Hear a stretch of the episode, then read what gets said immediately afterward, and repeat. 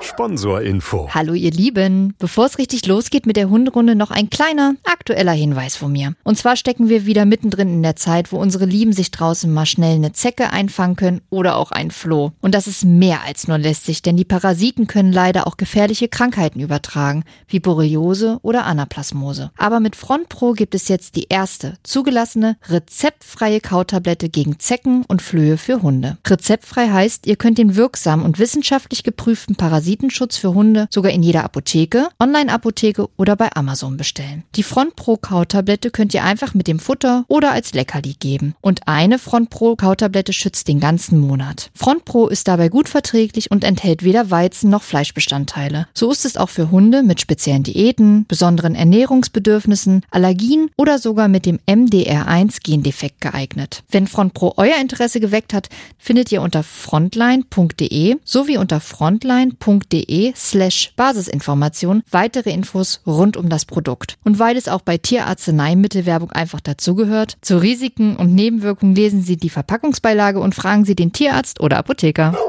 Sponsorinfo Ende. Hunderunde. Profi-Tipps vom Hundecoach. Nala, komm mal her. Ja, prima. Gut gemacht.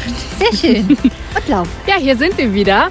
Und ihr habt gerade schon das Lob von Lisa Anala gehört, denn die hat ganz fein pariert und ist nämlich zu uns gekommen. Sie ist vorher ein bisschen entlaufen. Und genau darum soll es heute auch gehen. Denn bei der Hundeerziehung ist es durchaus wichtig, dass man eben richtig lobt, aber vor allem auch eventuell richtig bestrafen bzw. ermahnen kann. Und damit das bei euch auch perfekt klappt, hat Lisa wieder jede Menge tolle Tipps und Tricks parat. Aber bevor wir dazu kommen, Lisa, mal ganz ehrlich, Nala, als Hundetrainerin hast du natürlich perfekt trainiert, so wirkt es zumindest auf mich. Wie viel Lob bzw. vor allem Leckerlis hat dich das gekostet? Lob kostet mich das bis heute und das ist Ja. auch gut so. Leckerlis, muss ich ehrlich zugeben, kostet es mich fast gar nicht mehr. Hat aber auch den Hintergrund, dass Nala eher auf Spielzeug anspringt und nicht Ah. unbedingt auf Leckerlis. Ja, okay. Warum ist Lob denn überhaupt so wichtig bei der Hundeerziehung? Ja, Lob ist, um ehrlich zu sein, das Aller, Allerwichtigste mit. Und ist ein total wichtiger Baustein in der Erziehung von Hunden, damit sie wissen, wenn sie eine Aufgabe erfüllen, Ja. irgendein Kommando, dass sie dafür natürlich auch belohnt werden. Kommando oder Aufgabe. Sind das die einzigen Punkte, wo ich loben sollte? Nein, auf gar keinen Fall. Ähm, wir Menschen sehen Sachen so als selbstverständlich an. Mhm. Es ist selbstverständlich, dass der Hund sich regelmäßig zu uns umguckt. Ja. Es ist selbstverständlich, dass der Hund draußen sein Geschäft erledigt. Und es ist auch selbstverständlich, dass dies und das und jenes. Das ist es aber nicht. Das heißt, wir sollten diese Selbstverständlichkeiten, die für uns Mhm. selbstverständlich sind, anfangen zu loben. Wie Nala wartet auf uns einfach an irgendeiner Ecke und ich sage einfach mal, hey, hast du gut gemacht, ne? Es ist toll, es ist genau das, was ich will. Aber sie weiß es doch nur in dem Moment, wo ich ihr das auch bestätige, dass das gut ist.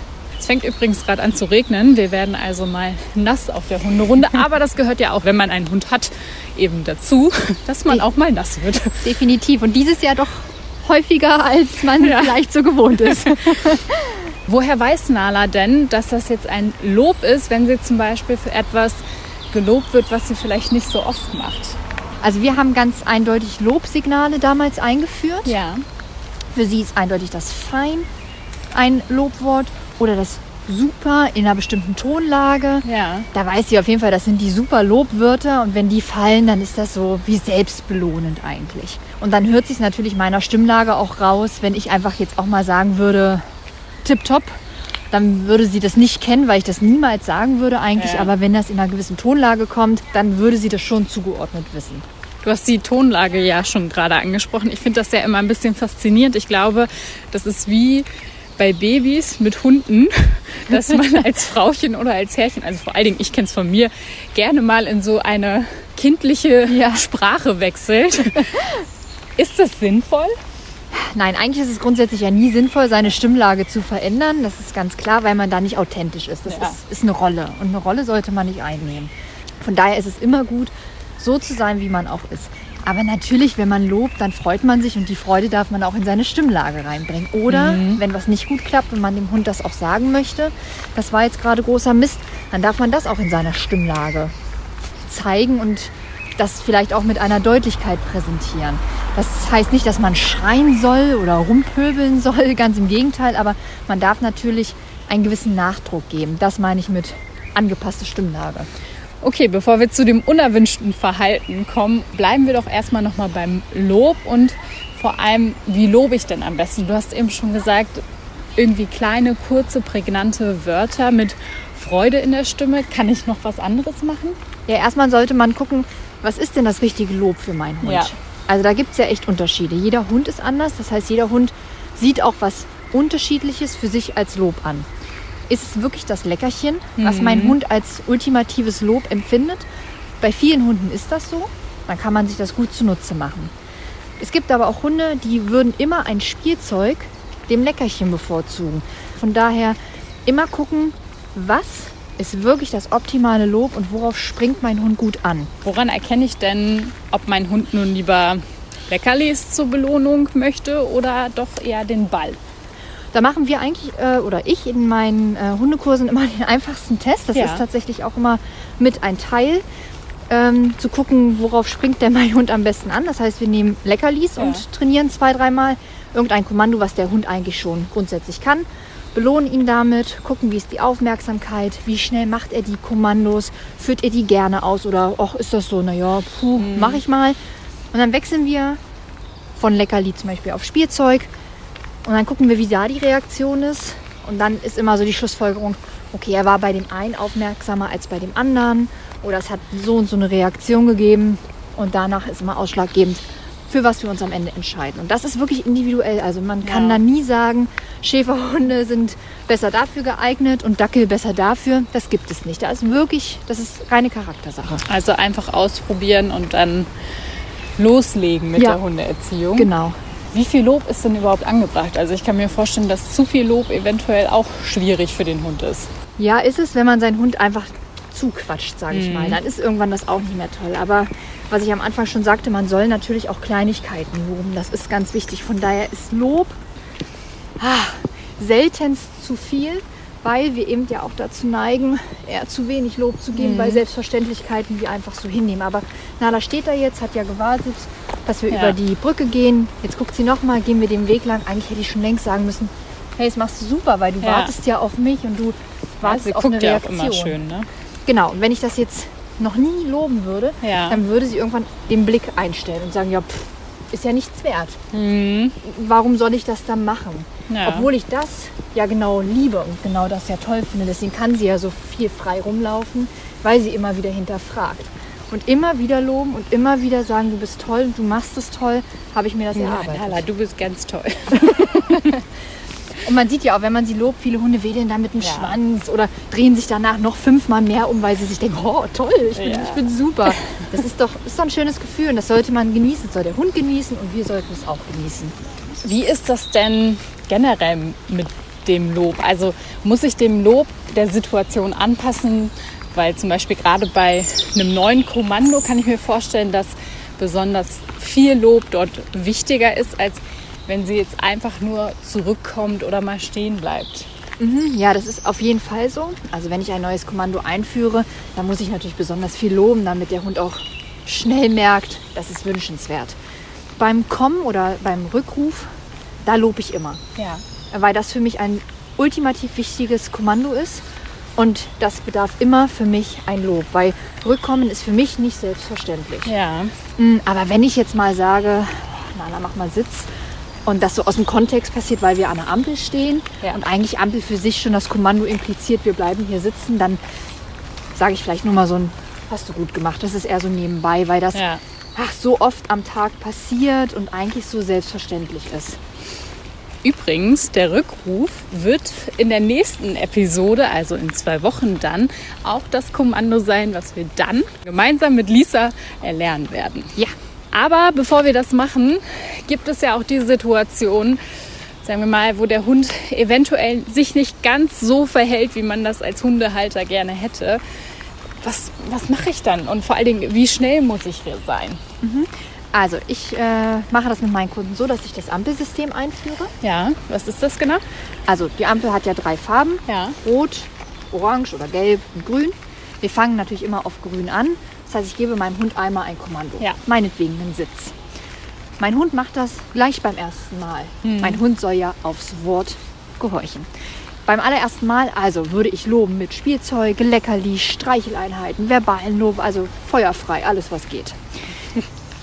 Jetzt hat der Hund nicht beim ersten Mal Sitz gemacht, weil gerade Gras gefressen wird oder gerade in der Gegend rumgeguckt wird oder Bienchen, Blümchen interessanter sind. Ich wiederhole es ein zweites Mal, dann wiederhole ich es auf gar keinen Fall mehr so nett, sondern dann sage ich schon mal, hm, Sitz mit ein bisschen Nachdruck. Mein Hund macht es beim zweiten Mal, dann ist es ja orange, dann ist es nicht so ganz toll, aber es ist ja auf gar keinen Fall schlecht. Das heißt, ich würde nicht mehr mit der vollen Power belohnen, das heißt nicht mehr Leckerchen, Ja. Spielzeug, sondern nur noch sagen, hey, das hast du gut gemacht, weil du hast es gemacht. Ja. Aber es ist jetzt auch nicht so total wünschenswert. Jetzt gehen wir davon aus, der Hund auch beim zweiten Mal reagiert nicht. Das heißt, die Ampel springt jetzt auf Rot und dann setzen wir uns durch. Das heißt, wir würden entweder den Hund zu uns ranholen, hingehen, den Po runterdrücken, auf jeden Fall das Kommando, was auch immer, durchsetzen, damit der Hund wirklich weiß, oh, Frauchen und Herrchen meinen das ernst, was sie da sagen. Ich kann nicht einfach ignorieren, weil das, was sie sagen, meinen sie so und es wird durchgesetzt. Das heißt, wenn mein Hund was nicht macht, bitte nicht gleich mit einem Hammer einhauen, ähm, nur weil er es beim ersten Mal nicht macht. Das ist nicht fair. Das Okay. machen wir auch nicht. Wir machen auch nicht Sachen immer gleich beim ersten Mal. Ja. Und wir kriegen auch nicht gleich den Hammer drüber gehauen.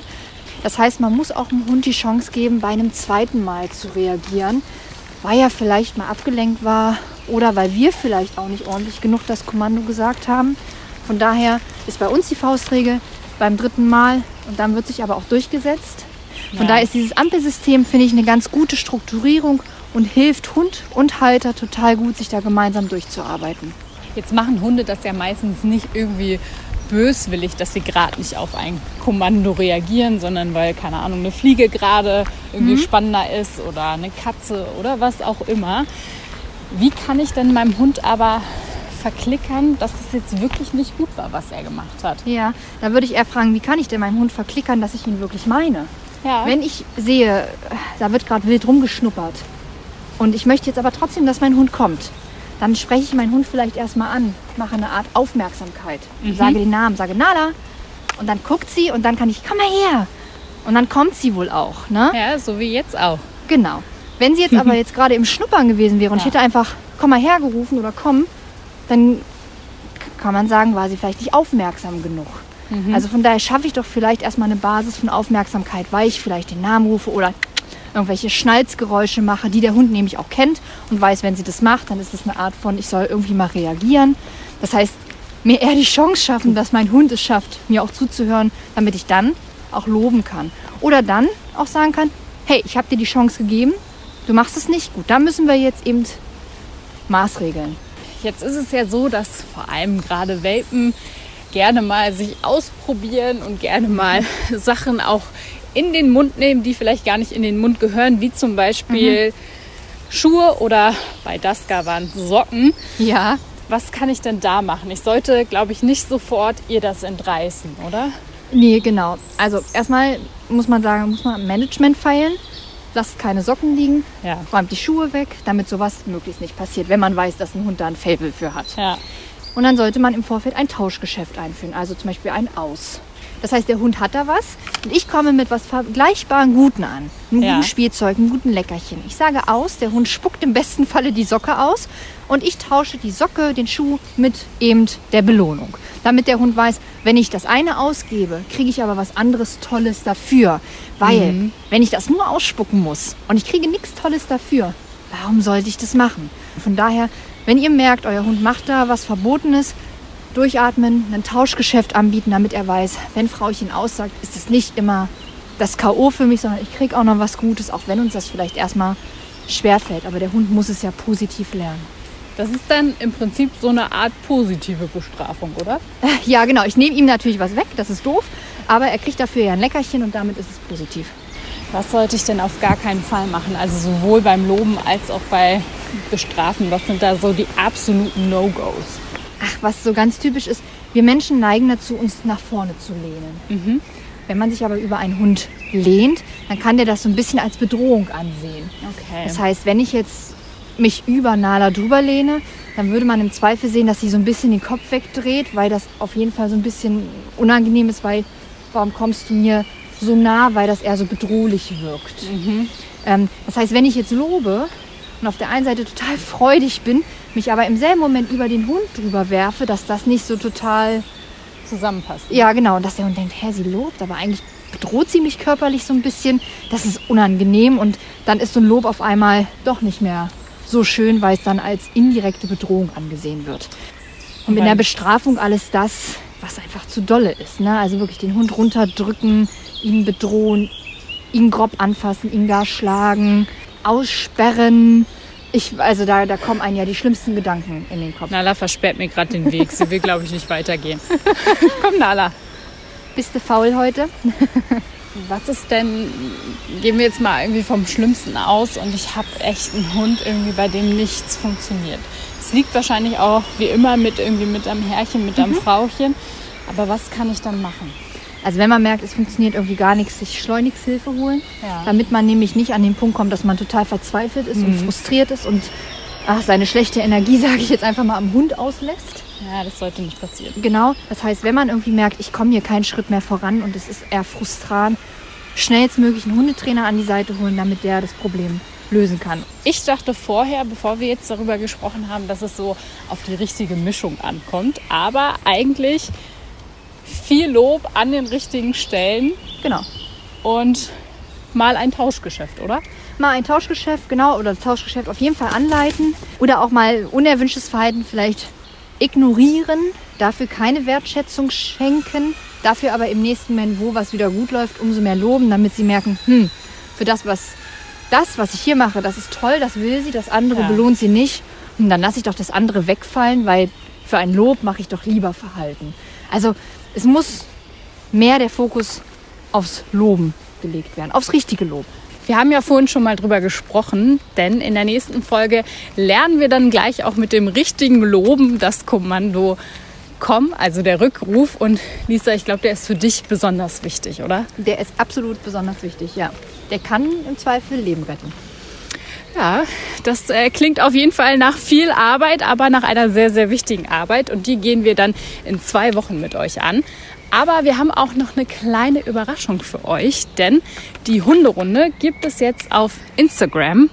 Und ja, ihr findet uns da einfach über die Suche Hunderunde zusammengeschrieben und klein unterstrich Podcast klein geschrieben.